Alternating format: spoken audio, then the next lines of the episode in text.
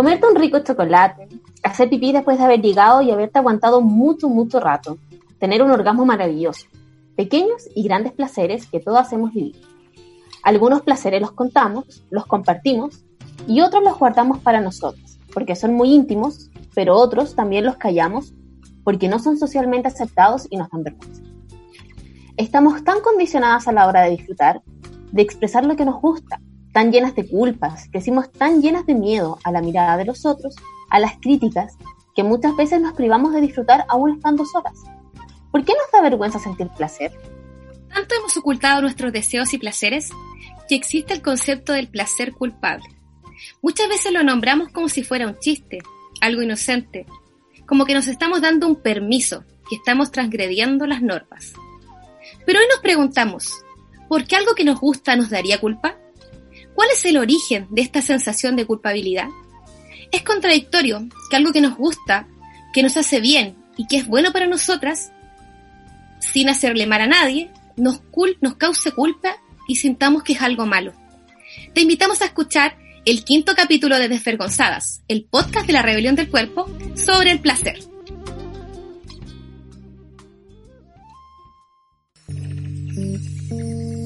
Desvergonzadas, el podcast de la rebelión del cuerpo.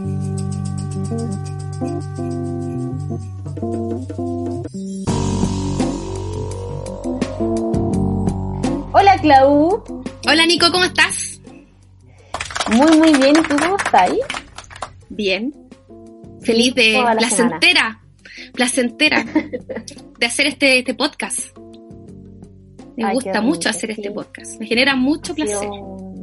Ha sido un viaje bastante placentero, divertido, agradable.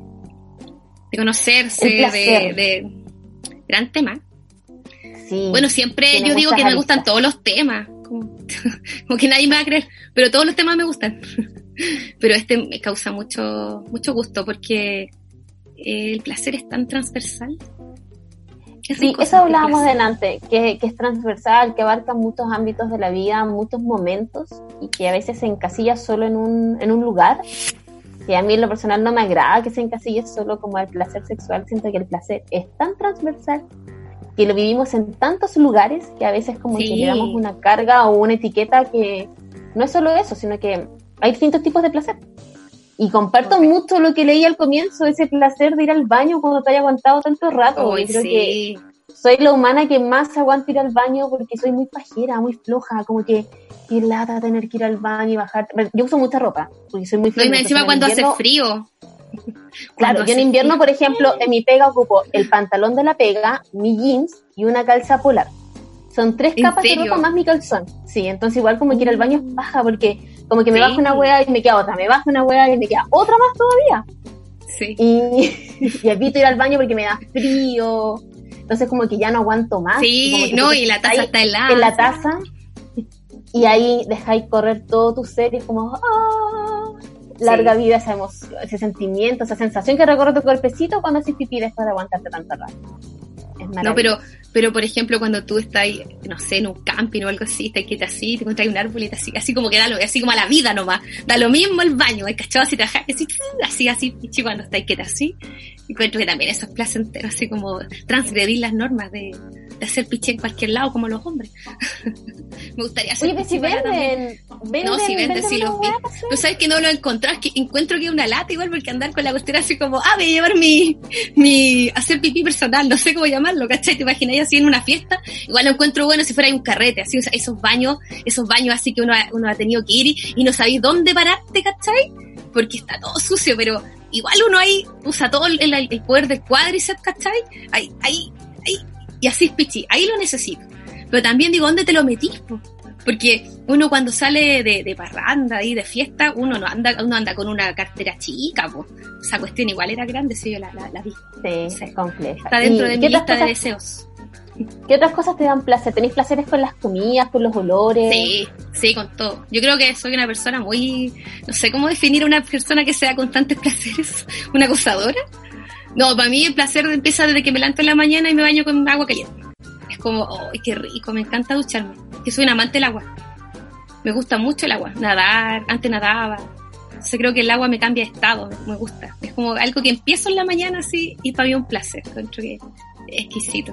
Estoy como, todo lo disfruto, No. trato de disfrutarlo. La comida. Claro, o hay como cosas también que te provocan placer, como dices tú, como que te conectas con quizás algún sentido, por ejemplo, Sí. flotar, a mí me causa mucho Sí. placer cuando estás en una piscina podéis flotar, o también cuando llueve, ese olor como a humedad, Tierra queda mojada. como de la tierra, sí, Exquisito. es como que, Sí. es como que, El sonido de la ¡ay, qué hojita de otoño. sí, El cuando sonido. las pisáis, qué rico. Sí, rico. No, pero uno de los placeres más, cul más no sé si no, culpable no, no se me salió porque estábamos hablando delante, pero el comer. ¿Cuál es tu plato favorito? Ponte? O a mí me encantan las salchichas. Como ¿Sí? que he querido, a mí no me gusta la carne en general, mi carga, la odio. Pero lo único que como como de carne, que realmente no tiene nada de carne, esa wea, son puro cartílago y cuero y cosas asquerosas. Pero amor eterno, las salchichas y la mayonesa. Yo podría, yo todo le echo mayo. Sola con mayo, ay, lentejas sí, con mayo, arroz con mayo, Sí. tomate con mayo, mayo sola. Ah, de- Soy de Nada, las que tenéis la mayo en la pega. ¿no? Yo, yo igual, yo, pudiera? yo me llevo, sí, yo me llevo la mayonesa también, la tengo en el refrigerador ahí del hospital, y todos mis colegas y mis amigos, oye, ahí está la mayo de la Claudia. Porque a mí igual me gusta la mayo. Y el ají. Oye, como que no puedo vivir sin ají. Es muy rico el ají. No, pero mi, mi comida favorita es el pollo, el pollo alberjado con arroz. Oh, Ay, se me había contado el otro día. me encanta, me encanta y que tenga juguito así. Oh, rico, placentero. ¿Sabéis qué otra No, cosa me causa mucho Con placer? la comida es como cuando te cocinan también, es igual de placer. Sí. A mí me gusta también cocinar, me genera placer. Cocinar. Lo que habíamos hablado la otra vez, ¿te acordáis? Sí. Pero ¿sabéis que me genera mucho placer? Es que las cosas lleguen a la temperatura adecuada. Por ejemplo, cuando te vayas a tomar un- una michelada y llega tibia, es como, Oh. es como que miráis el cartón así como, y él te dice, no, si está, tenemos la cerveza helada, el cachado que siempre está helada, y para uno no está helado, pues cachado, yo soy como, yo encuentro que en Chile está como la dictadura del hielo. Hay cachado que tú le pides hielo a un garzón y te trae como dos cubitos, y es como, pero qué onda, ¿cómo voy a tomar esta piscola sin hielo, cachai? Y se te derrete el hielo y es como que tenéis que volver a pedir hielo, cachai? Entonces esa cuestión a mí me pasa. O comerte una empanada muy caliente. ¿Cachado que no te la podéis comer así como que está, como que la empezáis a masticar? Como que me, me- gusta que las cosas tengan su temperatura adecuada. Como media cuadrada con eso. Pero me genera placer esa cuestión que llegue así como la sopa calentita, la, la, la cerveza helada, ¿cachai? Soy como media, medio toc, no sé, no sé cómo definir eso. No sé, a mí me causa placer, por ejemplo, ahora último, con esta cuestión del teletrabajo, lograr tener la bandeja de los correos en cero. Qué voy a amar. Ya. Y de verdad que me siento como... A mí De verdad que yo lo disfruto, como que solo lo pienso, así como mi bandeja está y como que se me llena el pechito. Genera como- placer, sí. ¿Sí? Sí, sí. Sí. Ese placer del recuerdo, de esto, como de evocar esa sensación, como... oh, No, pero ah, yo hasta maravilla. borro los correos, no, hasta yo borro esos correos que no, no tengo que leer. Porque igual me gusta como ver la bandeja así, sin correos por leer. ¿Cachai? Como, como tú Ah, dices, ya. en cero. Sí. Oye, si te llega así Sí, el correo de, de la FP así diciéndote que no te van a dar el 10%, así, eliminado al tiro. Eliminado, cancelado. claro. ¿Cachai? Cancelado. ¿Me entendís? Pero, pero sí me pasa a mí lo mismo que tú. Sí. ¿Qué otro placer? No sé, a ver. ¿Y cuál es tu No comida sé, favorita mira, aparte de la llegaron- salchicha? Uh, a mí me encanta el puré. Con locura, puré pasión con y devoción. Es que a mí, en lo general, me, me- yo amo las papas. Como que yo, las Ah, papas de todas sus ya. formas, formas, eh, cocidas, eh, doradas, fritas, como ¿Te hechas puré. Yo puedo comer como puré con papa y yo me cago en así como, dame Ay, ensalada de papas con puré y yo me las como. Mi mamá es así. A Y si la papa no queda bien cocida y está media cruda, yo me la como igual, porque la papa es rica. Pues, Así como ¿cómo al me medio. a comer? Sí, Sí. ¿qué tanto? Yo me la como. Igual llegaron testimonios, varios, eso. no, están bastantes, eh, respecto a lo que les causa placer. Mira, te voy a leer uno que dice aquí, siento que a las mujeres nos cuesta entregarnos al placer. Dentro de toda la opresión que vivimos, el goce también nos ha sido restringido. Una mamá que tiene pasatiempos o sale a disfrutar es juzgada. Una mujer, aunque sea soltera, que disfrute su vida sexual libremente, también es etiquetada. Con todo esto nos sentimos culpables cada vez que ocupamos tiempo en darnos placer. Darse Mm. tiempo para una es tiempo que perdemos de ser productivas. Creo que por lo mismo muchas mujeres no disfrutan del sexo porque probablemente ni siquiera saben qué es lo que es, qué es lo que realmente les gusta. Nos han permitido conocerse. Debemos liberarnos y encargarnos de disfrutar todo aquello que nos da placer. Lo merecemos. Muy bien. Y me identifiqué mucho con esto. Yo soy de esas que de verdad cuando estoy haciendo algo que me produce placer a mí, me siento culpable de estar ocupando ese tiempo en como darme algo a mí misma. ¿Cachai? Como Sí. que Ah, podría te- estar tienes siendo como productiva para un otro. ¿En serio? Sí, a mí me costó, sí, a mí me costó mucho. De hecho, fue como parte importante del tiempo que hice terapia, así como comprender de que el tiempo de ocio era un tiempo válido. Yo me sentía culpable con el tiempo de ocio. Así como Uy, ¿sabéis que yo, estar 10 yo- yo defiendo el ocio. haciendo nada. yo o sea, defiendo yo el ahora ocio. sí, pero me costó, me costó mucho y aún lucho con él, así como que, que como disfrutar de, de hacer cosas para ti misma, a mí me cuesta mucho, como que siento que ese tiempo lo podría emplear en un otro. Y, y es, es complicado, así como que... Y el Mira, yo- yo me declaro- una defensora del ocio. Yo creo que vivimos en una sociedad que el ocio está súper mal mirado y las ociosas como yo y mis amigos, amigas, siempre hemos conversado este tema, ha sido un tema reiterado, por ejemplo, de llegar a tu pega y te preguntan, el que no está asociado al ocio, te pregunta como, ¿qué hiciste el fin de semana? Hizo mil cosas y es como, oh, qué productivo, y tú que eres ocioso, tú le decís, eh, ¿comí helado? Así como, eh, comí helado, oye, Chester sacó unos nuevos chizos, ¿cachai? Y tú no tenés, como que en el fondo, y uno como que, yo te habla una ociosa, ¿cachai? Porque a mí, por ejemplo, hoy en día igual estoy trabajando más y, y me, me genera como angustia no tener ocio, ¿cachai? Porque encuentro exquisito no hacer nada. O sea, de verdad, no hacer nada. Es como, por ejemplo, viajar y no hacer nada. Así como estar echada y no sé, aunque igual hay que conocer, pero también me genera una ansiedad, esa gente como que como que está en hartos lados y como que no disfruta el lugar y soy como pausada. Pero, ¿sabes como- qué? A la inversa, por ¿Cachai? ejemplo, yo como que me causa placer y goce ver mi agenda llena. Ya, Como que yo tengo planificado de aquí hasta la segunda semana de agosto. en serio. No, te lo juro, así. Y, y soy así súper cuadrada y muy de la agenda en lápiz, así como, oye, pero juntémonos mañana, es como, A ver, déjame estás loco, me estaba avisando hoy día, así como mínimo dos semanas. antes. Uy, yo a veces me Cuando siento, el humano me siento rara. arma planes de un día para otro, ahí yo no puedo, ahí como que hago cortocircuito. ¿En como serio? No, yo soy al que- pero, revés. pero mañana, somos amigas. salir, es que lo Por eso somos amigas, Nico. Mm, Yo soy al revés. Podríamos haber sido polola. Porque yo soy como, tiene que ser mañana trabajar. Después, tengo, siempre tengo tiempo, ¿cachai? Como pa, pero después me gustaría también ser un poco más planificada, pero no puedo, no puedo, no puedo. O sea, si tú a mí me llevas como a planificarme, ¿cachai? O sea, eso te lo, te lo agradezco en este podcast. ¿Te has dado cuenta igual, Lenny? ¿Cómo se- Sí, Pero sí, no, te- yo súper soy- claro mis roles.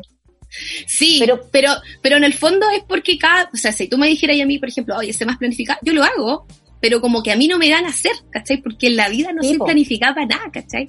Entonces, yo de verdad pienso que el placer es como algo que tenés que darte a ti misma, constantemente, porque te genera buena vibra.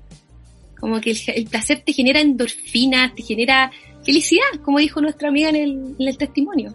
¿Cachai? Entonces como que igual hay un punto que me llama la atención ahí que habla así como de, de que aunque sea soltera y que disfrute su vida sexual libremente, igual es cuático, porque sexualmente también se nos juzga por buscar nuestro placer, por incluso, así como que desde chica siempre estaba bien visto el hombre que tenía muchas mujeres, pero la mujer que tenía muchos hombres siempre fue mal catalogada. Entonces desde muy pequeña se nos cortó también el placer, en- se nos corta el placer en todo ámbito, desde comer y sentirnos culpables por comer, desde escuchar ese tipo de música, porque hasta la música que escuchamos son placeres culpables, eh, hasta eh, el placer sexual, así como desde la religión que te limitaba y que la masturbación era como un pecado, eh, menos el tener relaciones fuera del matrimonio, no, y adicionalmente el querer experimentar ¿cachai? con más personas porque está mal visto, ¿no? porque tú debes ser una mujer de un solo hombre. Pero eso son cosas que hay que desmitificar. Vamos por esa rebelión. De que la mujer viva su sexualidad y su placer y su vida sexual como quiera. O sea, Sí, ¿no? Y dejar de que le tenga que contar las parejas todo. sexuales al ginecólogo, a la ginecóloga, a la única persona que le tenga que contar esas cosas por salud, quizás no sé. Pero que tenga que estar explicando por qué persona se acuesta, ¿no? Yo creo que hay que vivir el placer que- como, por ejemplo. ¿Mm? El punto es ese, por ejemplo, si tenés que hasta dar como justificarte por comer o beber, Mm. onda, es súper, por eso digo que el placer es transversal porque Sí. abarca tantos puntos, pero también la restricción del placer es igual de transversal. Te restringen todos los puntos que hay, pero la sociedad de cierta manera te restringe, pues, como que te, te hace sentir mal por el placer. Y aquí decía, no sé, la, la- la amiga que mandó el testimonio, eh, querer tener un pasatiempo siendo mamá. Y era como, no te puedes anular. Y es como, ¿qué pasa Mira, con tus placeres cuando tomas pasa- otros caracteres en la vida? A mí me pasa, yo eh, tengo un, un hijo de tres años y medio y iba al gimnasio, ¿cachai? Iba a hacer, a mí me gusta hacer crossfit, me gusta levantar pesas. Y me acuerdo que yo llegaba al gimnasio súper temprano, porque iba antes de la pega. Entraba a las ocho y media y iba a las siete al gimnasio. Para, en el fondo lo hacía para estar con mi hijo en la tarde, ¿sabes? O sea, no, no iba al gimnasio en la tarde para estar con mi hijo. Y me acuerdo que el, el, el- el profe de CrossFit me dice, oye, ¿tú por qué llegáis tan feliz si tenías un hijo? Y era como, como que para mí, a mí me generaba placer hacer deporte, ¿cachai? Pero él era como que lo encontraba así como, como que como una mamá tiene que andar por la vida triste, así como mal. Como que en el fondo no te permite dar estos momentos de placer, porque en el fondo el tiempo de ocio, de placer para una mamá no está dado, ¿cachai? Está, es- tú tienes que vivir para tus hijos o hijas, ¿cachai? Bueno, en el fondo hablo de, de masculino porque tengo un hijo hombre, ¿cachai? Pero sí pasa mucho en las mamás eso, el placer culpable. O sea, la otra vez voy a poner TikTok como, yo sé que quizá no es muy cultural que lo diga, pero la otra vez salió un TikTok de una mamá que se fue a comer un completo al auto. Y lo contó de una forma tan chistosa, pero es verdad, como que las mamás no podemos estar solas, ¿cachai? Tenemos que estar así como con los hijos y, y es como, ¿por qué no hablas de tus hijos si tienes, si eres mamá? Como que, el, bueno, ese es otro tema quizás para hablar de la Y ya va, ya va, podcast. ya nos va a tocar Pero las sí, mamás rebeldes. las mamás rebeldes, ¿cachai? Es como, oye, no, o sea, tú eres mujer también primero, ¿cachai? Y tú, y las mamás felices crean hijos felices, hijos, hijes felices, ¿cachai? Entonces también hay que darse esos, esos gustos. O sea, cerrar la, qué cosa más placentera para una madre, cerrar la puerta y decir que estáis haciendo el 2 y estáis jugando Candy Crush, ¿cachai? Es como, hijo, no te puedo abrir, la mamá me van a entender, ¿cachai? Es verdad, así como, hijo, y estoy en TikTok así termino con las piernas, pero mal, y es como, estoy ocupada, hijo, no puedes entrar y estoy viendo TikTok, ¿cachai? Porque en el fondo a la mamá no se le permite el placer, ¿cachai? Con mayor razón. Pero Igual, normal. frente al placer, hay muchos temas y tópicos, por ejemplo, está asociado también como que si andáis enojado es porque no te tocó. Ah, sí, te falta vitamina P. Claro, sí, como que no te, han, no te han dado placer, como que ni siquiera es como... Porque lo asocian a un otro, como que me decimos placer sexual te lo da un otro, no lo puedes buscar tú mismo. Como, eh. Entonces, hay muchos mitos frente a esto, y por lo mismo tenemos una gran invitada. Sí. Vamos a hacerle muchísimas preguntas para que con toda su sabiduría y su conocimiento nos pueda ayudar a desmitificar estas cosas que rondan el placer, eh, que nos cuente qué cosas le producen placer también y podamos hablar de lo humano y lo divino. Del humano. pero de lo humano. Piensa. Cuando habláis del humano. Así que, Hablando del placer, tú ahí nombraste del humano. Ah, no, mira tú. Mira tú, Así que vamos con esta invitadísima. invitadísima Claudita. Soy pirata, anarquista, feminista en tus bocinas. Óyeme bien que hace tiempo el disfraz de sumisa se fue volando con el viento. Ajá, ajá. Soy guerrera. Oye, que me gusta esta canción. Muy Igual me gusta, me gustaría seguir cantándola. Rebecca Lane. Bueno, para profundizar sobre lo que estamos hablando del placer, eh, tenemos una gran invitada, una experta en el tema. ¿ya? Ella es psicóloga y terapeuta sexual. Bienvenida Claudia Hurtado. ¿Cómo estás, Claudia? Muchas gracias por aceptar nuestra invitación. Muchas gracias, muchas gracias por la invitación. Nada más simbólico para mí que estar en un podcast de la rebelión del cuerpo, nada más. Me imagino. Oh. Como te decíamos delante, como una de las fundadoras de la rebelión, pero con la Neri. Yo te Sí, conozco hace tiempo, como sí. mucho, como mucho. No, pero sí, me acuerdo que los primeros encuentros fue, yo fui y estabas tú. Así que Oh, sí, de verdad te recuerdo como algo muy bonito. ¿Cómo estás, Claudia? Muy bien, estoy muy Bien. bien, eh, escuchándolas, muy interesada en cómo están abordando el tema eh, me encanta, me encanta, me encanta lo, lo, extensivo que puede llegar a ser el placer y lo nuevo que puede sonar para muchas mujeres también esto de abordarlo de una manera tan extensa eh, y a través de los sentidos y no solamente en el ámbito sexual. Así que está muy bueno. Esa es, la, esa es la idea y el objetivo de hoy, poder sacarle un poquito esta etiqueta de que el placer es solo sexual y que se vea que, que aborda muchas facetas de nuestra vida.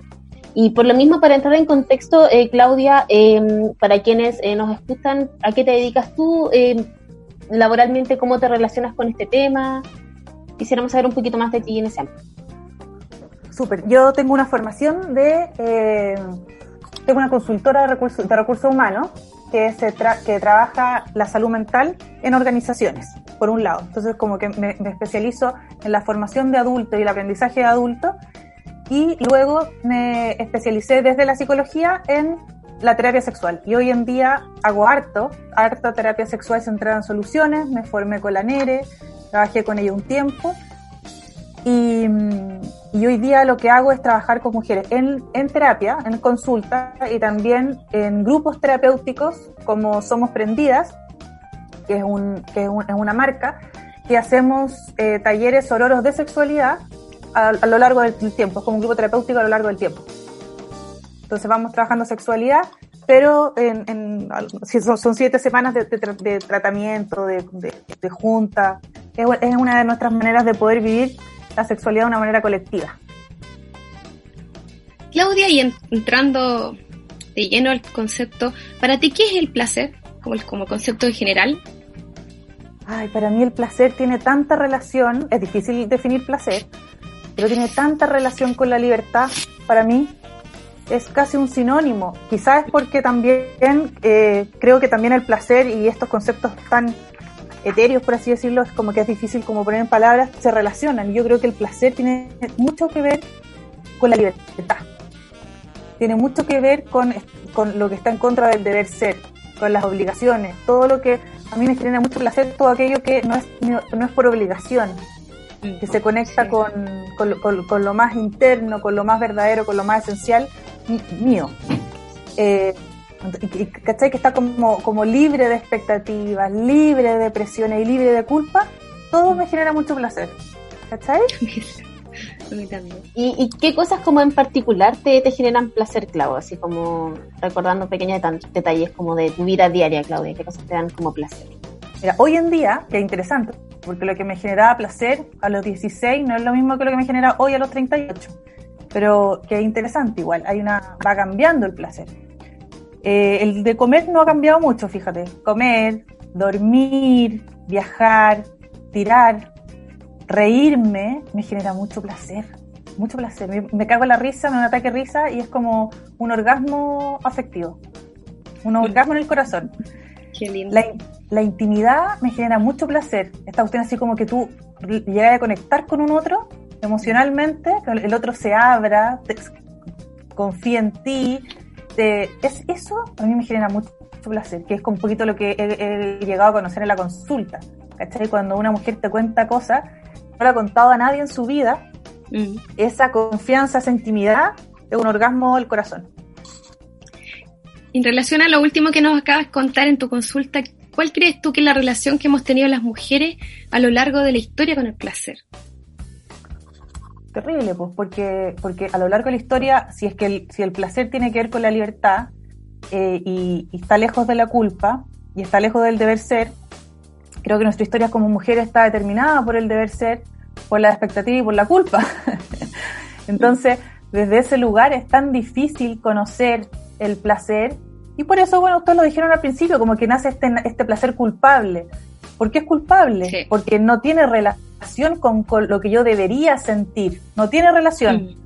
¿Cachai? Entonces, por eso es culpable. Me encanta el reggaetón, pero un placer culpable, porque no, no, no está bien visto que me guste, menos, bueno, y ahí ustedes lo hablaron también, menos siendo feminista, ¿cierto? Que me guste.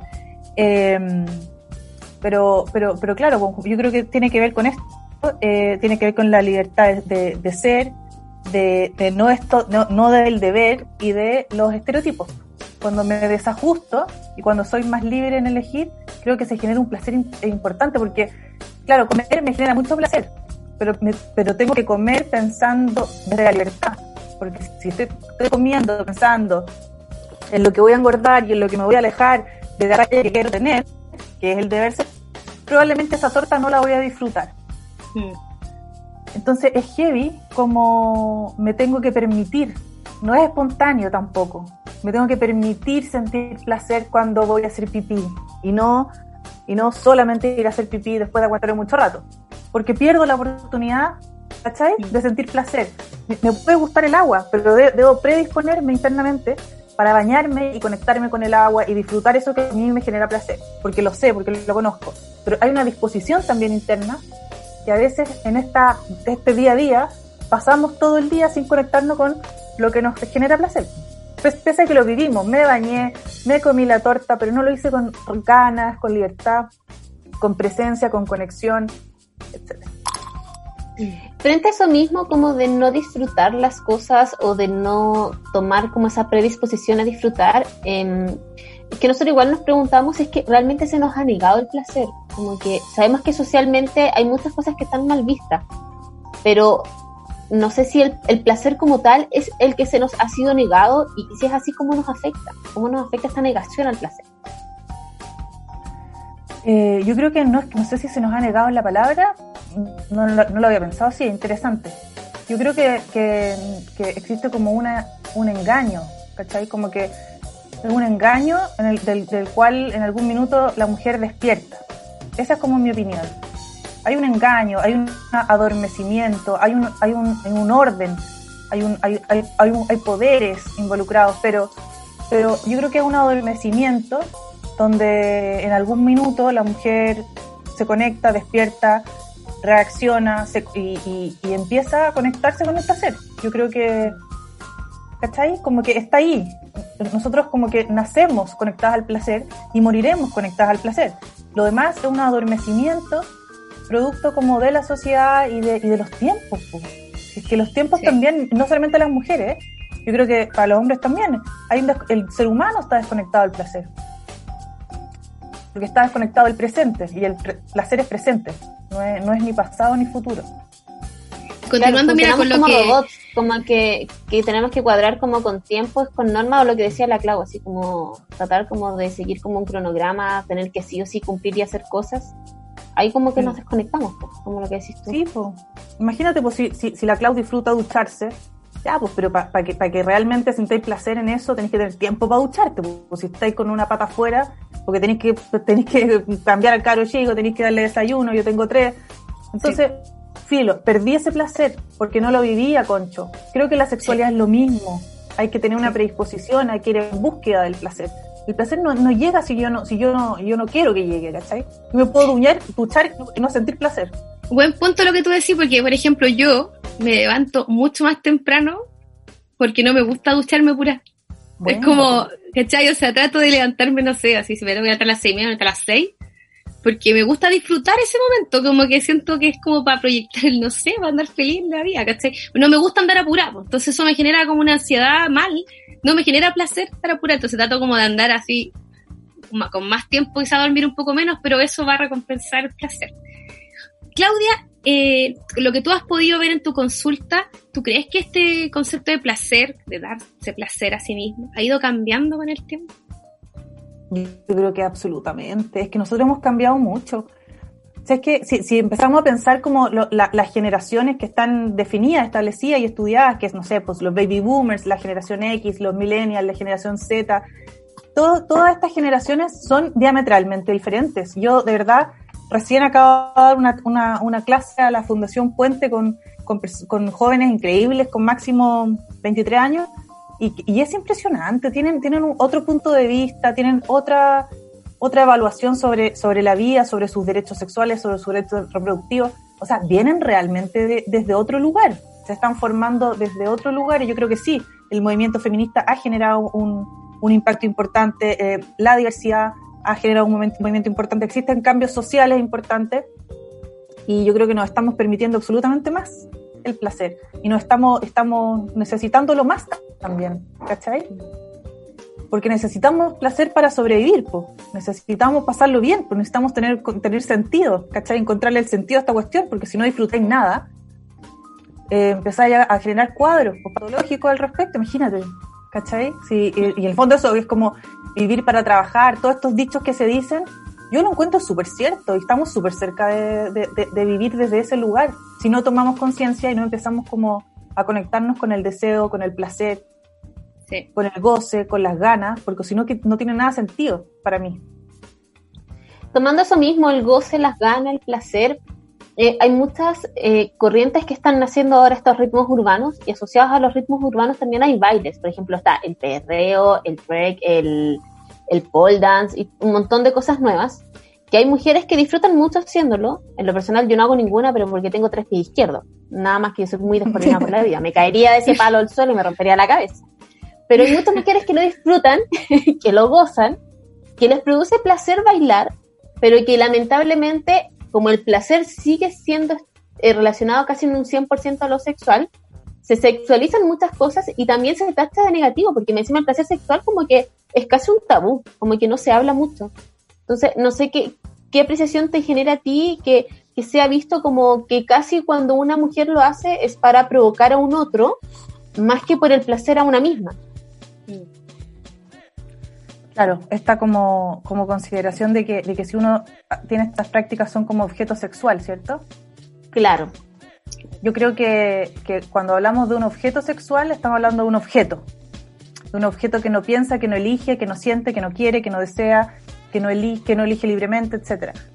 Eh, y si alguien lo elige, lo, quiere, lo desea, le gusta, lo disfruta, fin. O sea, eh, es, es, es como es, así de simple. Cuando ya lo, lo elige por iniciativa propia, por ele- elección personal, esa, ese, ese mm, sujeto deja de ser mujer o hombre, deja de ser objeto. Entonces no siento que, que acá hay, hay cierta libertad que no estamos considerando y que, y que es, es- es parte del cuento. No sé si me expliqué. Sí, Sí. No, y compartimos totalmente lo que tú señalas, ¿cierto? que somos todas libres de hacer lo que nos plazca y nos dé la gana y disfruta- disfrutarlo y vivirlo y gozarlo. Es como la diferencia. Sacarte de esa etiqueta y esos objeto. pesos de... Sí, si el punto es eso, que siempre te encasillan con todo, como que si lo haces perteneces a un grupo y si no lo haces perteneces al otro. sí. Entonces, No, como que a mí eso me choca mucho. Como que, ah, Exacto. estoy harta, así como que... Como que ni siquiera puedes fluir en dos bandos, tienes que encajar en una cajita. Y si no estás en esa cajita, como que eh, algo está fallando en ti. Es como, no, no tengo por qué. Sí, pues ah, nos seguimos dando vuelta en el fondo en la expectativa, la estamos cambiando, la estamos moviendo de lugar nomás. Entonces ahora tenemos que, ¿cachai? No, no, tampoco, ahora ta- también de- debemos no bailar esas cosas, debe- nos debe no gustar. Igual es el deber y no el placer. Entonces yo creo que ahí está la, clave. al placer. Ir al placer. Sí, Claudia. sí. Siguiendo, pero con el placer sexual. Ya un tema de lleno ya la sexualidad. ¿Tú crees que las mujeres sabemos darnos placer a nosotras mismas? Creo en el plano no. sexual. Creo que no, creo que no, creo que existe, aún existe una gran desapropiación que eh, es una, es una yo los voy a, lo voy a explicar como lo, lo explica mi, mi gurú, la Nere. Eh, hay una desapropiación, una desapropiación de la mujer de su sexualidad. No, no, no, es, no es propia, no es nuestra. Eh, es como nosotros la vivimos, la habitamos, transitamos, pero no es nuestra. ¿Cachai? Es como cuando podéis habitar un, un terreno, pero ese terreno no es tuyo.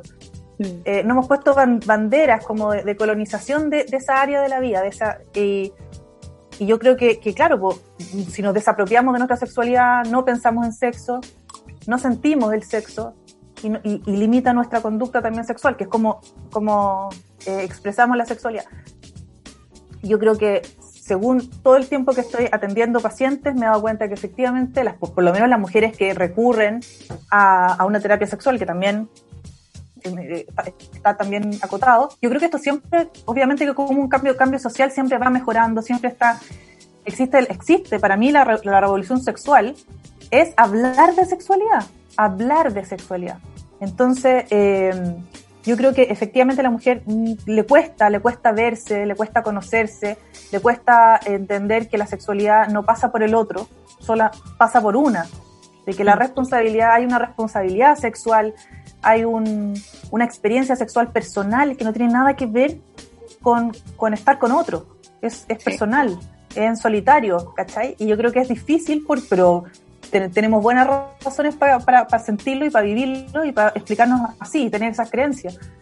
Y que en el fondo desde chica, la, por ejemplo, la masturbación... Eh, Acá se da para el hombre. Era lo hombre, ¿no? como que los niñitos se masturban y es como, buena, campeón, te vamos a dejar solo, ¿ah? Sí. Pero, pero la niña es como que la lleva al neurólogo, la lleva al, la a algún lado porque tiene un problema, mm. Viendo eso mismo, esas como limitancias que vamos teniendo, el, el, ver o coartarse frente al placer sexual, tú ves que las mujeres quizás somos más propensas a tener algún tipo de disfunción sexual, eh, ya que tú atiendes como hombres y mujeres, entonces viendo ese mismo rango de pacientes que tienes, se asocia quizás a esto al no tener la libertad de poder hacer las cosas y tener como este quizás peso moral, social, o el, asociar incluso el placer como al otro, porque puede que incluso muchas mujeres se limiten porque piensan que su sexualidad está 100% ligada a un otro. Absolutamente. Creo que tenemos peor educación que los hombres, por un lado. Tenemos menor información. ¿Cachai? Eh, eh, yo creo que ni la mamá más progres eh, a nuestra edad, por supuesto, eh, de nuestras madres, eh, habla de sexualidad, habla de deseo, de placer, de orgasmo. Yo, mm. yo no, he escuchado a personas de mi edad que las hayan criado de esa manera. Entonces, es, muy heavy porque, porque, porque en, el, hombro, en el hombre es, diferente. Primero está la educación sexual, que yo creo que es, menor en nuestro caso. o sea, de hecho lo vemos, vemos los libros, que, está, que hay penes y no hay, no hay vulvas la vulva básicamente es una línea, así como una W, ¿cachai? Y, y, no, y nada más. En cambio, el pene aflora, ¿cachai? Cuelga, y la vagina no, está escondida, está escondida, está oculta, eh, el, del clítoris no se habla. Es tremendo, Eso te iba a decir, como que una en el colegio conoció el escroto, conoció los testículos, pero nunca conociste el clítoris, no tenía idea que existía y te muestran más encima como un tipo de, de, vagina, vulva, eh, como formato estándar y es como, no. Porque incluso hasta el dibujo que te muestran, como que tú te miras y es como, ¿seré yo, señor? ¿Estaré mal? Tal cual. Y, y, miráis la tele y así, no, hay algo mal, bueno, porque mi vulva no se ve así, ¿cachai? No se ve así. no, y más encima, por ejemplo, eh, vemos que no hay una educación sexual integral, que muchos sectores se, se rechazan a esa idea de que exista en los colegios una educación sexual integral que sea más encima transversal desde, desde la primera infancia hasta ya en los últimos grados de enseñanza media. Y vemos también que los adolescentes se crían o, aprenden con la pornografía y con un tipo de pornografía que adicionalmente es muy patriarcal, que asocia el sexo como que el placer existe solamente cuando el hombre eyacula, porque el hombre solo tiene el orgasmo cuando eyacula. Tenemos solamente el placer asociado como a la fuerza y a la violencia, como que entre más fuerte te meto la cabeza para adentro y poco menos que la mujer que tú en el porno está llorando y muriendo de dolor. Entonces como que todos los patrones que tienen frente como a una relación sexual sana no existen. Porque se educan más encima a través de, de la pornografía y, de otros medios que, y les entregan información quizás no oficial y eh, a favor del consumo de o algún producto o a favor de un sistema que los avale y los respalda, que es como el patriarcado, que realmente le sigue sirviendo esto. Si te metí en páginas porno como que eh, la, la, mamá con el hijo, o sale un así como, más que la mamá con el hijo, como siempre alguien mayor con alguien chico y siempre es como un hombre mayor con una mujer menor. La, la escolar, entonces como que hasta la pedofilia se como que tiene ese tipo de, de abanico de cosas como de espacio en este tipo de mundo. Frente a lo mismo, eh, Claudia, eh, ¿qué propuesta ves tú para poder corregir esto? Para que eh, los niños, las niñas, las niñas, los adolescentes puedan criarse y aprender realmente cómo corresponde frente a sexualidad, frente al placer y la responsabilidad que esto conlleva, para que también tengan una responsabilidad sexual efectiva, y cómo nosotros criamos, ya sea siendo como la Clau mamás, yo como soy tía, o a lo mejor amiga de alguien que tiene hijos, puedo ayudar, puedo aportar en eso? Qué buena pregunta. Eh, yo creo que hay varias cosas. Bueno, hay un tema más general que tiene que ver con políticas públicas, como que realmente preocuparse de que se cumplan los derechos sexuales y reproductivos, que en realidad eso no ocurre, que están escritos en un papel pero que no se ven en ningún lado. Eh, yo creo que el, el empezar a hablar de sexualidad, por eso te digo, como que yo siento que, que la sexualidad, la gran revolución no tiene que ver con ninguna práctica, no tiene que ver con nada específico, más que empezar a hablar y abrir el tema de, desde los afectos, desde la afectividad. Yo creo que eso es súper importante. Hasta yo que tengo tres hijos y trabajo en esto y estuve en la rebelión eh, eh, dos años y un montón de cosas que tú, decís como, me cuesta, me cuesta hablar sobre, con mis hijas de masturbación, me cuesta, me, ha costado. Entonces, pese a eso, eh, creo que, que, somos la generación que debe empezar a abrir estos temas, ¿cachai? Como que no dejar todo, todo en manos de los medios de comunicación. Estamos dejando gran parte en los medios de comunicación. Y por otro lado, empezar a también a ampliar, porque la pornografía también ha cambiado y ha evolucionado. Hoy día está Erika Lass, por ejemplo, que hace este porno feminista, donde muestra a una mujer que básicamente disfruta, disfruta, está gozándose, es una mujer deseante, dese, ¿cachai? No objeto de deseo de nadie, sino es un sujeto con deseo, que pide lo que quiere, que lo disfruta, que tiene cara, cara de que lo está pasando bien, y no que está siendo ni abusada, ni violada, ni ahorcada, ni no que no está llorando ni gritando, sino que está gozando, está conectada con el placer, su, su respiración está conectada, todos, todos esos pequeños detalles que en el fondo se acercan más a lo que, a lo que es una, una relación sexual eh, normal. y para qué decir el tema de los cuerpos. Como que, Claudia, eh, entrando a otro ya tema, después de la adolescencia, ya cuando uno crece y todo, ¿qué pasa con el, con el placer en el embarazo, por ejemplo, y el postparto? ¿Sabéis que es Se merma. Eh, es que yo ahora estoy haciendo unos cursos de, sexualidad postparto mm, y es tremendo. Es tremendo porque, primero que nada, porque culturalmente las mujeres, y ahí y, es divertido porque tiene que ver con lo que, con lo que hablabas del gimnasio, eh, las mujeres tienen, cuando, cuando cambian de, rol social, de ser una mm. mujer soltera o de ser una mujer casada a ser una mamá, cambia su sexualidad, pues cambiamos el rol, es como que nos asexuamos. Sí. ¿Cachai? Es como nos cuesta conectarnos con el placer del, mismo cuerpo, nuestro cuerpo cambia tanto. Entonces como que siento que existe una asexualización, no sé No, y además que post embarazo también viene este proceso que es de que es la clásica cuarentena que se habla, que efectivamente es como para desinflamar todo lo que está ahí, entonces ocurre este tiempo que tú efectivamente no, no puedes tener sexo. Entonces, se te, como que se merma la sexualidad en la mujer. Después vienen los, los hijes que llegan, que la guagua, entonces todo este concepto del placer es bien complicado después posparto. Me imagino que lo debes ver mucho en tus talleres es muy complicado. Durante el embarazo también eh, empieza a, disminuir muchas veces el deseo sexual, mm. se empiezan a, sentir mucho menos deseables las mujeres, se empiezan a conectar menos con el placer, con el deseo. Eh, empiezan a, bueno, después de que nace la guagua en el posparto, el, el nivel de cansancio es tremendo. Si eres primeriza y te vendieron la pomada de que tener guagua era, era yo y mi guagua mirándonos con contacto visual, weón, y nada más. Sí. Y nació la guagua y está ahí para la cagada. Hay una autora muy buena, dice, la estafa de la maternidad. O sea, esta idealización de la maternidad, así, la de, la de Pampers, ¿cachai? Exactamente. Ahí le, recomendamos a, la, a Esther Vives, con Madres Desobedientes, un libro increíble que habla sobre la industrialización de la, de la, de la maternidad, que nos invita de nuevo a deber ser de una manera y de no conectarse con el placer que puede tener la maternidad también. No, y pasa mucho que los hombres también no quieren tener sexo porque les da miedo. Creen que como que están con la Virgen María, no sé, como que... No, no, ese mito. al contrario, como contrario uno le aumenta la libido. Es como que te da más ganas de tener a veces, A veces, a veces. A mí pasó. ¿Cachai? Como que dan miedo. Así como, ah, me voy a pegar a la guagua. A veces. Pero eso te iba a decir yo, hay un mito al respecto de eso, como que casi piensan de que al penetrarte van a tocar a la guagua y como que pueden hasta romper, así como la bolsita donde está el bebé. De verdad, yo lo he escuchado y he quedado así como, amigo, no, amigo, no pasa eso. no pasa eso, no es tan grande mi, no es tan chico mi, no sé. Claro. de los hombres del tamaño.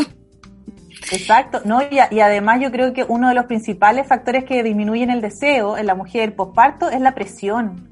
¿Cachai? Que están, estamos cansadas, eh, no, nos pintaron un cuento que no era, eh, hay un grado de frustración importante. La coparentalidad es re poca, tenéis que tener suerte, ya, para que, para que el otro se haga cargo de lo que le, lo que le corresponde. Mm. Entonces, estáis raja, estáis frustrada, eh, además, hay- te, te puede doler el inicio de la relación sexual, Sí. lo vives en silencio, muchas veces las mujeres quedan con un dolor y, y- y no, y no lo visibilizan, no, no lo dicen y, y siguen teniendo relaciones sexuales con dolor. La presión social, una de las, de las preguntas más buscadas en Google es ¿cuántas veces es normal hacerlo a la semana? ¿En serio? Sí, po, porque es una duda, porque todos quieren saber cuál, eh, eh, eh, están orientados al rendimiento. Entonces la mujer Mm. posparto dice, "Puta, si no, si no empieza a tirar luego, este se va a ir con otra, y te lo dice el ginecólogo, te lo dice el ginecólogo.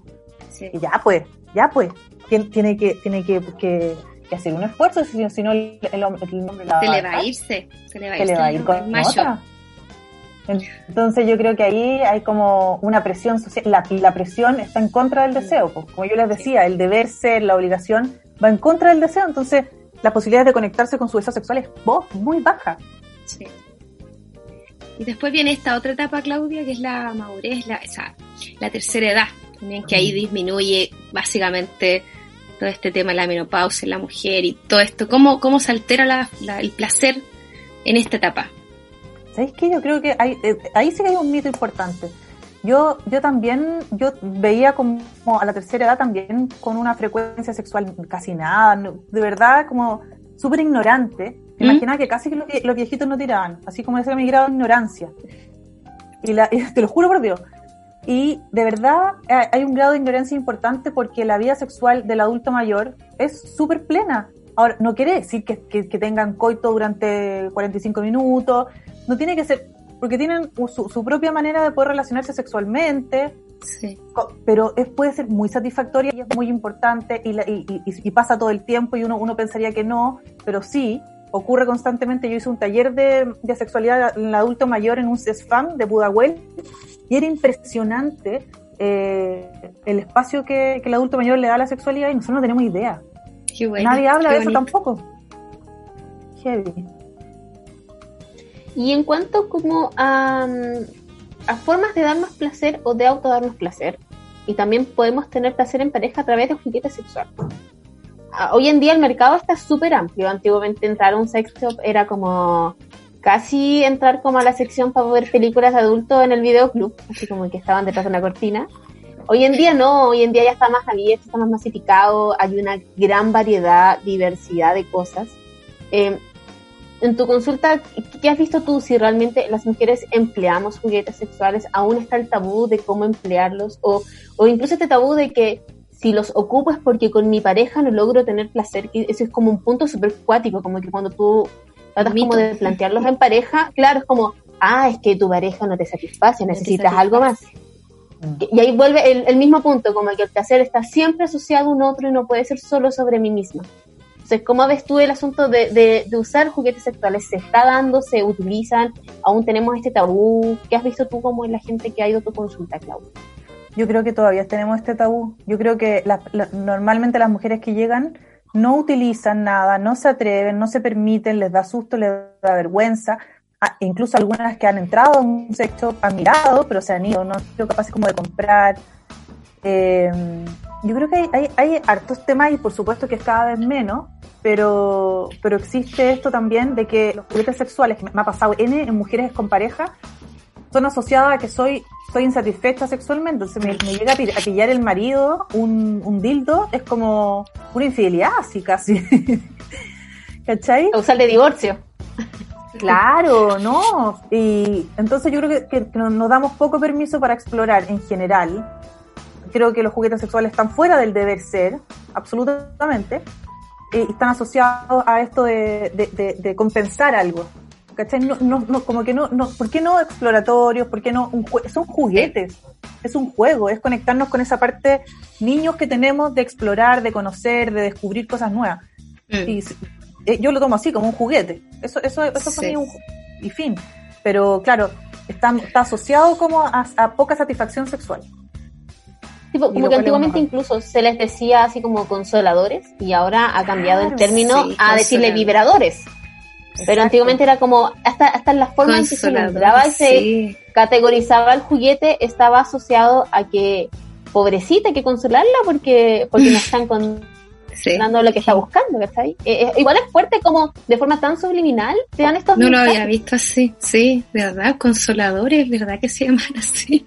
Como que yo tengo el concepto de vibrador, pero no me acordaba que se llamaban consoladores, ¿verdad? No, sí, es tremendo y además que también como que existe, hay una tendencia igual de juguetes sexuales que están, que son más, más eh, fálicos, ¿cachai? Como más, Sí. más fálicos y menos, hay mucho menos juguetes sexuales que tengan que ver con, con el hombre, para el hombre. ¿Cachai? O sea, hay, yo Hay, de hecho, sí. ahí, ahí tengo, pero pero no, no, no es común, ¿cachai? No es co- común, es mucho más, es mucho más común lo- los otros tipos. Ahora salió, por ejemplo, uno que es muy bueno, que es el succionador de clítoris, no sé si lo cachan. No, Sí, sí, estábamos hablando en el club, ah, que tú no estás, en el club de lectura, Ah. como que el próximo capítulo eh, va a ser sobre eh, el porno. Vamos a hablar del porno y del porno feminista, como de todos los tipos de porno. Y ahí salió el tema del succionador, pues estábamos todos así como, es como que es la nueva maravilla y que ha recorrido el mundo. Miren, aquí hay uno. O sea, si, si estamos hablando de placer, tenemos que hablar de él. Imagínense que es como un efecto bóveda, donde, donde va, donde va como chupando así el, el clítoris, como va absorbiéndolo con, con, una, con unas ondas. Uy, qué Igual, igual moderno. En el fondo también se está saliendo de- del tema de... De la penetración solamente, sí. ¿Cachai? Como que se pegaron al No. cachofazo, que está el clítoris y, que, y que nosotros llegamos, eh, nos excitamos también por, por el clítoris. sí. No solamente Claro, no penetrar. solo la penetración, claro, como que siempre estaba asociado como a esta penetración, este como mete saca literalmente y era como Sí. no, no pasa por ahí. No. Y, no, y también ver los juguetes como una herramienta a favor. A mí me impacta eso cuando se ven como algo negativo en la pareja y no se ven como algo a favor. Así como si quizás tu pareja tiene algún tipo de disfunción o algún tipo de algo que no sé, eh, cosas tan simples, no sé, hay gente que le gustan los penes muy grandes, muy gruesos y a lo mejor tu pareja no lo tiene tan grande, tan grueso, pero tú tienes placer con él, un juguete puede reemplazar esa sensación Mm. y puedes quedar 100% satisfecha con eso. Entonces siento que Claro. quizás darle la vuelta al juguete, que el juguete sea como un complemento y no eh, que siga siendo visto como que te falta algo, sino que es como, puta, a mí me gusta el arroz con sal, pero si le echo un poquito de curry igual está más rico. Algo así. Sí. Sí, yo, yo opino exactamente igual. Sí, a mí igual me gustan mucho los juguetes sexuales. Lo encuentro muy entretenido y es verdad eso. Yo creo que es como desmitificar el concepto de que la sexualidad, el sexo es penetración. O sea, es un juego, ¿sabes? Es todo. es todo. Ahora, yo encuentro que el mejor juguete sexual, que no, que no lo venden en un sexo, tiene que ver con la imaginación, con las Ay, fantasías sexuales.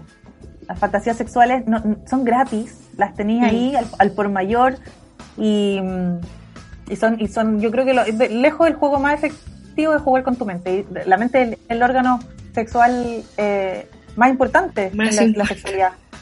¿Cachai? Entonces como que jugar con él, jugar con tu cerebro, con tu imaginación, con tus recuerdos, con, con lo que te excita, con imágenes, con textos, yo creo que es como lejos el mejor juguete. Claudia, mira, ahora nosotros te, quere- te- nosotras te queremos invitar a una sección que tenemos que se llama Somos Caleta, donde nuestras amigas que nos escuchan y nos siguen a través de nuestro Instagram, arroba la rebelión del cuerpo, nos envían sus testimonios y nosotras eh, los compartimos acá y los comentamos contigo. Te invitamos a escucharla. Somos caleta, más que los pacos. Somos machoros, peleamos sin guanaco. Saca la tela, ve con cautela. Así el cerebro se te descongela. Bueno, Claudia, como puedes ver, tenemos muy buenas cortinas en este programa. Me encantan las. Increíble. Sí, me encanta esa cortina. Me gustaría, me encanta esa canción. Partimos con Dana Summer, después tenemos ahí a la Rebecca Lane y ahora rematando a la Mon Laferte. Eh, y como te decía la Clau, esta sección eh, recopila muchos datos que nos llegan a través del Instagram de la Rebelión del Cuerpo. Eh, usualmente los vamos como categorizando y te voy a leer algunos que son más que nada generales. Así como cosas, la pregunta general que hicimos fue ¿qué te da placer?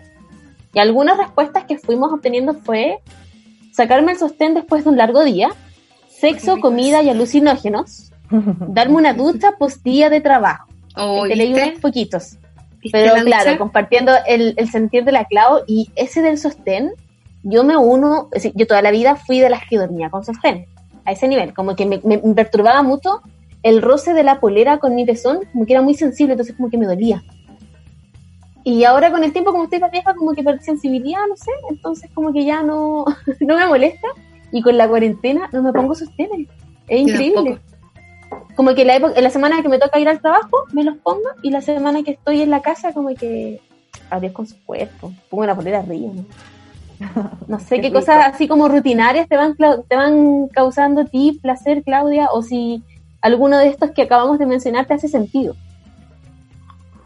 Eh, sí, de todas maneras, los alucinógenos sobre todo. por, por- por lejos. Eh, cuando me conecto, cuando me conecto con el cuerpo y cuando hago cosas, o sea, hasta prender el escaldozono, ¿cachai? Con frío, meterme a la cama calentita, pero tengo que disfrutarlo, me tengo que concentrar, porque de repente como que lo hago a tontas y a loca y pierdo ese momento de, de exquisito. De Esa sensación de la cama, sí, esa entre tu cuerpo y cuando se conecta con el escaldazón ahí calentito. Sí. Qué rico eso.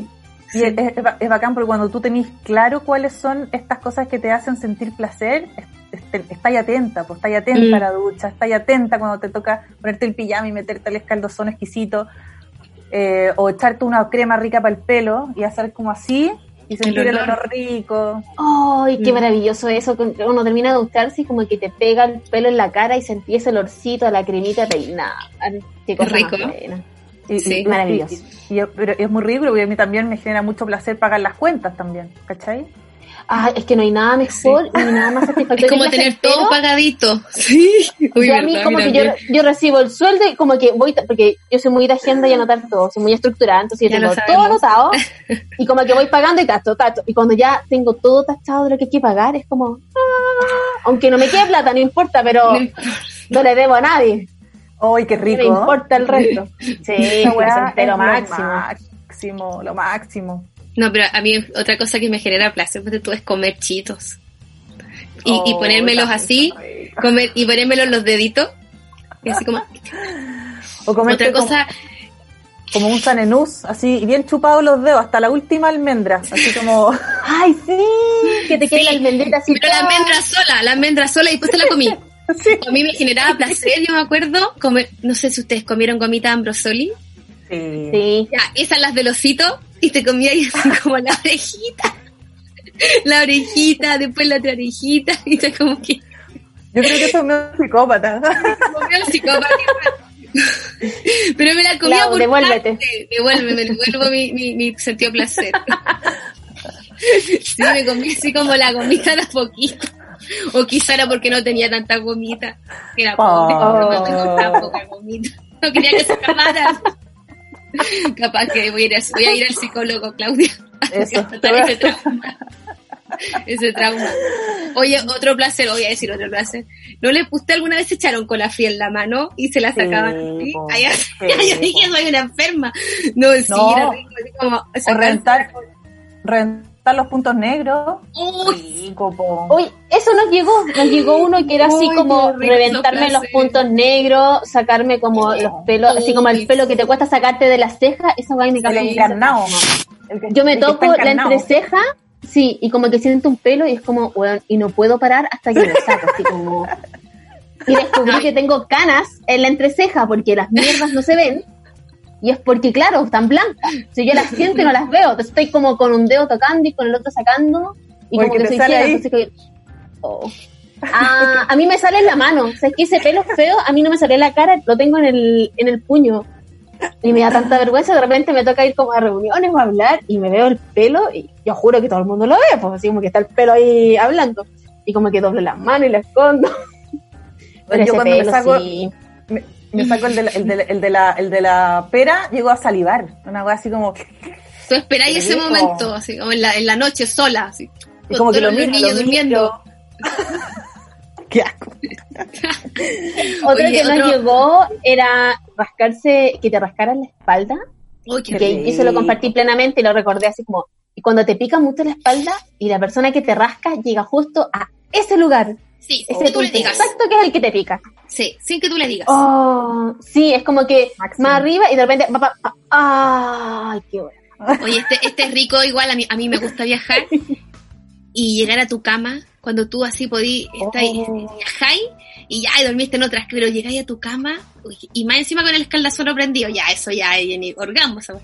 ¿cachai? Y tu camita calentita, y tu cama, tu baño, es- tú, hay un, no sé si a ustedes les gusta Catalina Bu, Ay, a mí Sí, es una, es una ilustradora, me encanta, y ella tiene un, una ilustración donde así como, hola cama, hola closet, ¿cachai?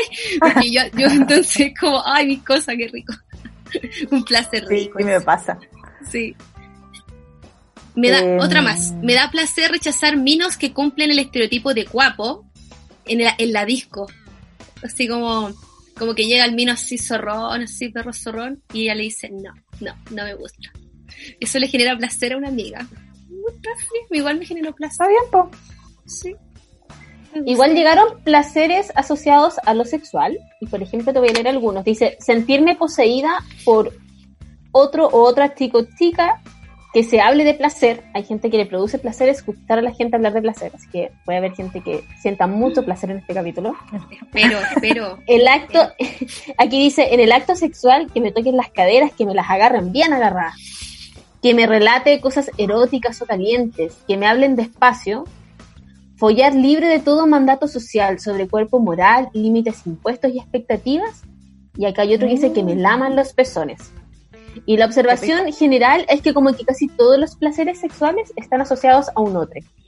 Como que ningún placer sexual fue como hacerme algo, tocarme de esta forma, eh, no sé, masturbarme en la ducha con el agua. Estaban todos asociados como a un otro. Igual es cuático. Ahora yo comparto el de las caderas. No hay nada más rico que te agarren bien agarradas. Así como que venga para acá, guachita. Esa a mí como que vamos donde sea nomás. ¿Qué me importa Oye, el patriarcado? Vamos. Acá también hay una que me gusta, que es sentirme poseída por otros. O por, o- por otros. sí. Sí. por, por, por dos cosas, es como que, como que también se, se, se puede llegar a pensar que a las mujeres como que les gusta más el sexo suave, ¿cachai? Así como conectado con el amor, mirándose a los ojos todo el tiempo y lentamente, y te preguntan, ¿estás bien? ¿Estás bien? ¿Estás bien? ¿Le ha pasado, no? No, Es que está muy cadera. estereotipado. Eso está Mm. muy estereotipado. Como que las mujeres siempre son suaves y sumisas y los hombres son como los dominantes. Los machos. Y como que no es No es así, necesariamente amigo. así. No están así. Sí, como No, puede no ser necesariamente así. Yo conozco a muchas mujeres que les encantaría que el hombre fuese, por- fuese más atrevido. Es como que ese chiste como faltame el respeto, faltame el respeto. Porque también, pues, claro, claro. es como, como deja de tratarme como una princesa en una en cuestión y, y relacionémonos como pares, ¿cachai? Como primero tú, tú eres más activo, yo soy más activa y vamos jugando entre este rol activo y pasivo constantemente, pues. Porque a veces nos, nos, nos, nos cerramos, nos, o somos los dos, podemos ser los dos pasivos. Es que por eso está todo muy. El sistema heteronormado y binario, como que Mm. domina el mundo y domina todos los aspectos de la vida. Es súper fuerte eso. Como que tienen que haber siempre dos roles y muy bien definidos. Y usualmente el, un rol que es el más sumiso siempre está asociado como a lo femenino y el dominador a lo masculino. Incluso una mujer que sea más dominante es como mal visto. Como que yo he escuchado y tengo amigas que me han contado así como, bueno, es que como que le dije tal weá y me miró así como que no, no entendió qué pasaba. Porque no están acostumbrados tampoco, o el mismo situación como de tomar la iniciativa en el ámbito sexual. Así como que siempre es la mujer la que debe esperar a que él tenga ganas. O, y es como que no tiene por qué ser así. Aparte que me hace encima, esa norma está para un sistema como muy hetero. O sea, si son dos mujeres, ¿qué hacen? Si son Nico. ningún, nunca van a tener sexo porque nunca se van a hablar. Eso lo dijo la Pascualina. Eso lo dijo la Pascualina. ¿Te acuerdas o no? Que lo salía en la Pascualina. Sí, Dios mío. ¿Qué No me pasa? acordaba. Sí. Bueno, ¿vieron Sí. esa polémica? Esa funa. esa funa. A la Pascualina. Y ahí salía eso. Como que el chico siempre tiene que tomar la iniciativa. ¿De a dónde? Oye, Mira, si uno tiene que ir, ven para acá. Así. Venga pa' acá, guachito. amiga, venga para acá, guachito. Bueno, yo creo que eso sí. es como una gran, una gran reflexión que, que, que se ha dado en este, en este podcast, en este espacio, que es que en el fondo que el placer hay que verbalizarlo, hay que pedirlo, hay que hablarlo, hay que identificarlo primero, después Sí. hay que ir a buscarlo para uno, ¿cachai? Como en todos los sentidos, desde comer hasta el sexo, todo, y después con un otro, ¿cachai? Y, y, y hay una responsabilidad como personal interesante como de, de hacerse cargo, ¿cachai? Como... Y, y si no, y si no lo, y si no lo tengo, si no lo asumo, si no lo vivo, eh, claro, pues, se me, puede, se me pueden pasar momentos de alto potencial en placer en banda, desapercibido, ¿cachai? Qué linda la una- reflexión, Claudia. ¿Cierto? Como una, una relación personal, pero también como la vida, como el día, el día completo, como el tener Sí. hijos, se te, se te puede pasar en banda si no te conectas con el placer de la maternidad. Clau, te queremos Ay, agradecer. Claudia, qué lindo. Me encantó tu reflexión, sí. Oh, de ese gracias. tiempo para darse placer. Muchas gracias, Claudia, por, por aceptar nuestra invitación. Espero que haya sido placentera. Ay, sí, me encantó. Que haya disfrutado. Sí, Quiero más, Sí. quiero más. quiero más. te vamos a dar más placer. Claudia, frente a esto mismo, ya que tú das talleres al respecto eh, y es un tema que abordas mucho, ¿en qué lugar te pueden encontrar las personas que están escuchando este podcast? Si es que haces consultas, ¿en qué lugar pueden pedir hora contigo? Déjanos aprovecha Oh. todos tus datos para, para buscarte y encontrarte. Ay, qué bueno. Ya, Sí. súper. Mi Instagram es arroba psicolorada. Mi nombre es Claudia Hurtado. Así que ahí van a poder encontrar cómo se pide hora y bueno, todas las cosas, hacemos muchas cosas gratuitas también. Genial. Muchas, muchas gracias, Muchas Claudia, gracias. por venir, por aceptar la invitación, por darnos parte de tu tiempo, que Gracias. aunque estamos encerrados, es como súper valioso, estamos llenos de cosas. Sí. Así que muchas gracias por venir. Muchas gracias, Claudia. Gracias a Chau, ustedes. chau. Chao. Chao, chao. Hola desvergonzadas, mi nombre es Camila y yo hago bordados y pinto también en cuadros. Por si quieren encargarme algo o ver mi trabajo, pueden ir al Instagram arroba bordando y pintando. Las espero. Hola desvergonzadas, ¿cómo están? Mi nombre es Fran, soy busquilla y seleccionadora de prendas de vestir nuevas y de segunda mano. En Instagram me encuentran como Bendita Maleta y también en mi web que es benditamaleta.com. Un besito grande, gracias. Hola desvergonzada, soy Esperanza. Hago acompañamiento y planes para el autocuidado y bienestar a través de la nutrición holística e integrativa, fitoterapia, aceites esenciales y otras prácticas sanadoras. Me encuentran en Instagram en arroba esta es la sana. Abrazos compañeras. Muchas gracias a todas nuestras emprendedoras que toda la semana nos envían sus audios a nuestro Instagram, la, arroba del cuerpo. Recuerden que tienen que definir y presentar muy bien su emprendimiento ahí con su Instagram para que podamos darla a conocer. Sí, lo importante es como que lo den clarito para que, como literal y textual como se escribe, para que las puedan encuentren. Y amo esto de que el bordado se esté tomando el mundo y la cuarentena. Yo aprendí a bordar en plena cuarentena Sí. y qué terapia más sanadora para bajar la ansiedad con esto del encierro. No, a mí me gusta también la de la maldita maleta. Sí, tratar Me de tener como encanta la ropa reciclada. Me encanta. conciencia como de la contaminación que produce la industria de la ropa, la buena. explotación que detrás de la ropa, entonces poder Sí. reciclar prendas, yo soy, mira, esta Sí. es de la ropa usada, Me encanta. 1500 las. Sí, es muy buena la ropa reciclada. Encuentro que darle otro uso a algo es placentero. Poder darle un uso a algo que era casi desecharlo. Sí, po- Bueno. por ejemplo, mi mamá tiene ese don, como que pasa por un lado que hay como una tumba gigante de ropa y mi mamá como que ve hacia lo lejos. En bandera. como, ¡ah! increíble, es la feria. Aparte que bandera, Oye, convengamos, ahora sí. está súper caro. Sí, no está caro. están Caro, caro, caro, caro. Sí, pero antes no. Yo me acuerdo cuando mi abuelita No. estaba, iban a, iba- ella, ella cosía overlock y me acuerdo que iba a bandera y ella se hacía la ropa y era bonito, igual era un paseo, pero las rumbas de ropa era, igual, tú te metías ahí, era medio panorama, era como que el mall, me da lo mismo, era bandera. Sí, pues. Pero ahora es verdad, está muy caro. Bueno, Nico, ahora viene nuestra sección, a mí me encanta, mi sección favorita. Ay, a mí Me sí me encanta gusta la mucho. gente que se libera, que se desahoga, que dice, ya lo dije, ya, ya lo dije, ya. Y aparte que verbalizarlo verbalizarlo. es más potente que, que cuando, cuando lo escriben es distinto, pero cuando lo verbalizan y le ponen como, no sé, Ese tono, porque es claro. Cuando tú envías un WhatsApp no suena igual. A veces ahí hay un problema en la parte escrita, ¿cachai? Pero cuando tú te mandas un audio uno entiende. Entonces esta parte es mi favorita, el- mi sección favorita del podcast. Los desahogos de todas nuestras amigas que nos siguen en la rebelión del cuerpo arroba en Instagram. Así que te invito a escucharlas. Mi placer culpable es ver eh, a las Kardashians, que me cargan, sé que son un modelo súper tóxico, que promueven puras weas. Pero encuentro que no hay TV basura más entretenida, weón. ¿Qué me causa placer? Mm, salir a bailar bachata. Eso me causa placer. No hay nada más rico y placentero de tener muchas, muchas ganas de comer chocolate y pegar la primera mascada. ¡Oh, es demasiado rico! Demasiado placer. Eh, necesito desahogarme con esto.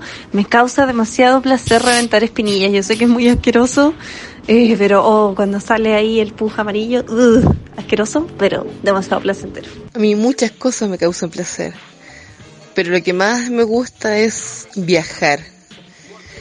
Es viajar, salir, conocer lugares lindos. Siempre me ha encantado la cumbia, la encuentro muy bacán. Y cuando era más chica lo sentía súper como placer culpable, pero ahora yo escucho libremente y me da lo mismo y escucho mientras trabajo y escucho todos los días y todos mis compañeros de pega saben que me gusta y que la primera que se para vacilar cuando suena una soy yo.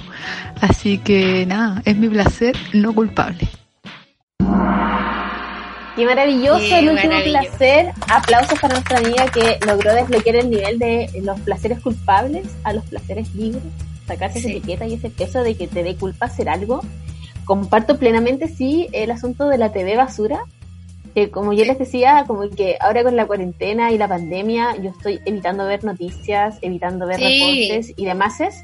Y estoy consumiendo pura televisión basura, literalmente. Viendo teleseries antiguas, series ultra mega recicladas, pero no quiero pensar, quiero solo divertirme Sí. y ni siquiera tener que cuestionar lo que estoy viendo, porque una, vi una teleserie que es Sucupira, por ejemplo, que tiene un nivel de violencia, de género, estereotipos y demás, así como, como que ¿En serio? estaba así con el Uy, pecho tomado viéndola.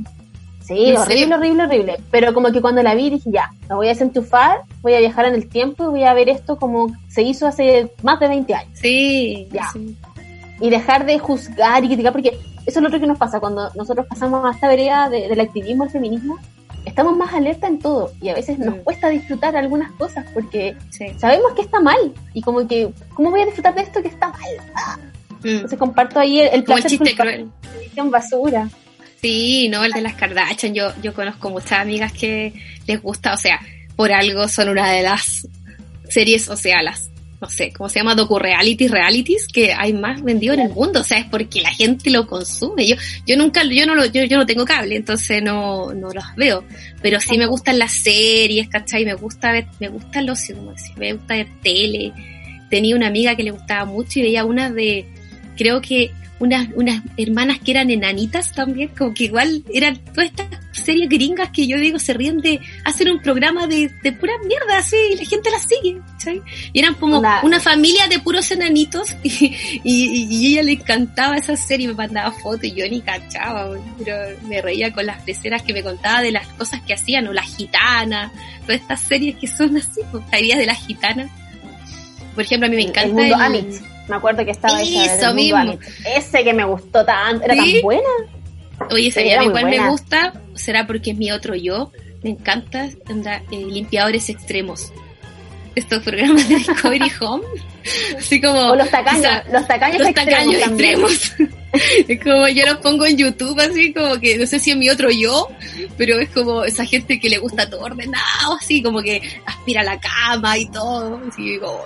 Yo tengo una amiga así que ella como que disfruta y su placer máximo es limpiar. Es limpiar todas las oh, canitas. sé. Ella, no, de hecho yo fui a su casa un poco antes de la pandemia y Ya. yo creo que ella es la mujer que más cloro, clorogel y Ah, programa. desinfectante tenía en su casa. Sí, pero ella sí tiene un ropero, una parte de su ropero solamente es para limpieza, ni siquiera es como una parte del mueble de la cocina, no, Ya, del ropero. como uno. Así completo, pa, No, y le debe generar y le debe generar placer ver así todo como ordenado ahí como Sí. el cloro el clorogel el- sí. Y tiene, y no usa como un solo eh, desengrasante, como un desengrasante para la joya, otro para la cocina, eh, otro para los muebles, el baño es con otra cosa, la tina es con otra cosa y el lavamanos es con otra. Y es como, amiga, tengo SIF y clorogel. ¿Qué voy hago con esto? oye pero cuando tú vayas a la casa podías ir al baño ponte tú Onda, Sí, ¿no? hacer, Sí. hacer popó, así como, no, no usas mi baño. Porque a veces hay gente que no, que no pueden usar otros baños. O sea, O sea, yo en lo personal no puedo, me, me perturba mucho hacer del 2, por ejemplo, en otra casa o en otro lugar, no puedo. Y No, mi pero yo- está súper bien cuadrada con el horario en que estoy en casa. Es Es que yo tenía una amiga así, que ella no le gustaba que usaran su baño para hacer el de dos. De dos. Entonces, como que, oye, vaya a hacer el del 2, complejo. y era como, ya, sí, o sea. Como que le decía, y generalmente los hombres que tienen como un reloj así, pues, no podían, y cuando alguien se paraba después de un asado, ¿no? el baño, ella estaba así, Oh. oye, así, ya como, Apúrate. apúrate. Sale luego. el otro que salió en los audios que me dio mucha risa y asco a la vez fue el de reventar granos. A Messi, lo descriptivo que fue la amiga, así como y la pus blanca y amarilla fue como, no era necesario porque ya lo tenía claro, aunque solo dijeras reventar granos, pero noté su, su gran placer porque lo tuvo que describir notoriamente. Oye, Pero- yo siempre hablo de, de TikTok porque soy una TikTok lover. Y la verdad que en TikTok aparecen muchas, muchos videos de esas cosas. Como, ahora entiendo por qué. como que aparecen videos de, como de, que salen ahí la grasa, como alguien, re- y yo no entendía por qué, pues soy ya vieja, ¿cachai? Pero, Pero venden esa tenido 20, cuestión. po. como pasa, En- no, pero como, Los chinos sí, los chinos venden una ¿En cosa que es como de goma, de color piel, que viene relleno como con una pasta blanca ¿en y que tú lo serio? apretas y simulas que estás reventando una espinilla. Ah, igual rico. Así como, en vez de sacar, como, sí, me gusta. Hacer la previa. Voy a ver en, en, en- en AliExpress. Sí. Voy a ver en AliExpress. Toda esta, todas estas cosas como placenteras me parece bueno. Que la Sí. gente se exprese en, en esos placeres. Bueno, Nico. yo Un creo placer. Que llegamos al final. Un placer estar contigo. Igualmente. Y hacer este un placer la invitada. Sí. Un placer el tema. Y eh, tratar de rescatar cosas que nos dijo Claudia, de, de vivir nuestro placer, de no limitarnos. Recalcar lo que quisimos hacer durante todo el capítulo, que es desmitificar esto de que el placer solo es sexual. El placer es transversal. Es transversal. Y también quitarle esa carga al tener que sentir siempre placer. Siento que a veces es malo enjuiciar eh, el asunto que si tú no sientes placer en un momento puntual, no sé, tuviste una relación con alguien y no sentiste placer, como que te sientes culpable, como que estás mal. Y no, hay veces que uno no anda bien, que no está bien coordinada, que no está como alineada con una y fin, no, no es nada grave.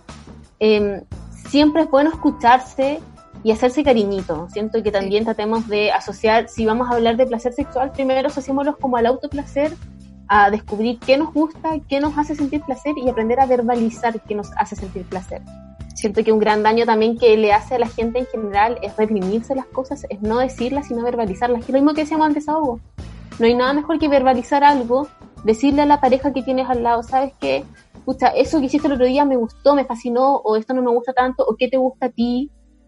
Y con las cosas del día a día, la Clau, por ejemplo, que se levanta mucho más temprano para ducharse, a disfrutar su ducha, porque es algo que en el día le produce placer. Entonces, quizás seguir el consejo de Claudia, que era conectarnos con nosotras, identificar las cosas que nos daban placer y vivirlas cuando nos dan placer.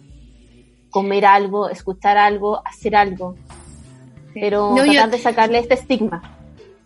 pero también a invitar a nuestras amigas a darse, los, a, a darse estos placeres. O sea, como decía anteriormente, un placer puede ser algo tan chiquitito como darte una ducha, como acostarte, y permítete esos placeres. A veces están tan maxif- maxificados los placeres como, ay, me gusta viajar. Y no, a mí me encanta viajar, pero uno no puede estar viajando eternamente. Pero sí estos, estas cosas como acostarse en una cama calentita, comer lo que te gusta, ver una serie, darte momentos de ocio, pueden generar en ti buena vibra para ti mismo y darte placeres a ti mismo. Por eso yo creo que también están como masificados los placeres. Como el placer de, lo, de material, ¿cachai? O sea, esta cosa como me genera placer. con- No, o sea, puede ser algo tan placentero como acostarse en una cama y estar tranquila y ver el teléfono y ver el TikTok. Y chao.